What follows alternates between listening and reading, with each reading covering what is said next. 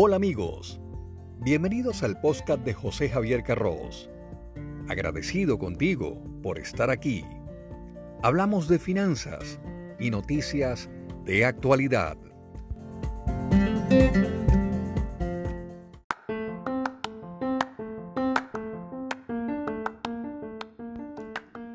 Saludos, soy José Javier Carros y en este episodio hablamos de monedas extranjeras, un buen método de ahorro.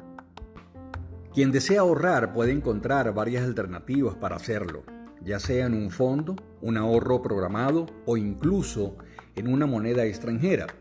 Esta última alternativa se ha vuelto cada vez más común debido a ventajas como la conservación del valor y el poder adquisitivo de quienes toman esta decisión de hacerlo.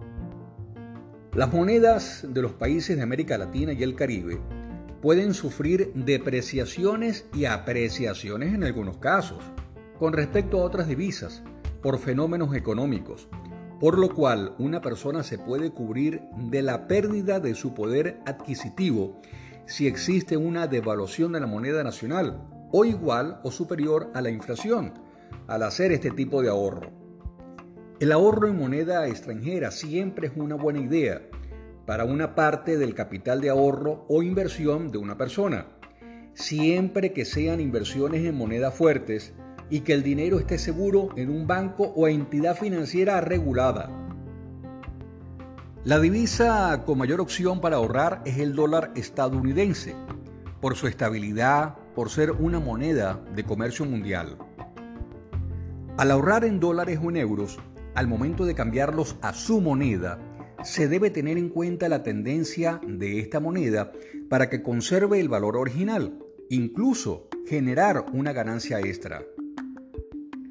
Ahora bien, se recomienda que solo ahorres hasta un 30% de tu patrimonio actual.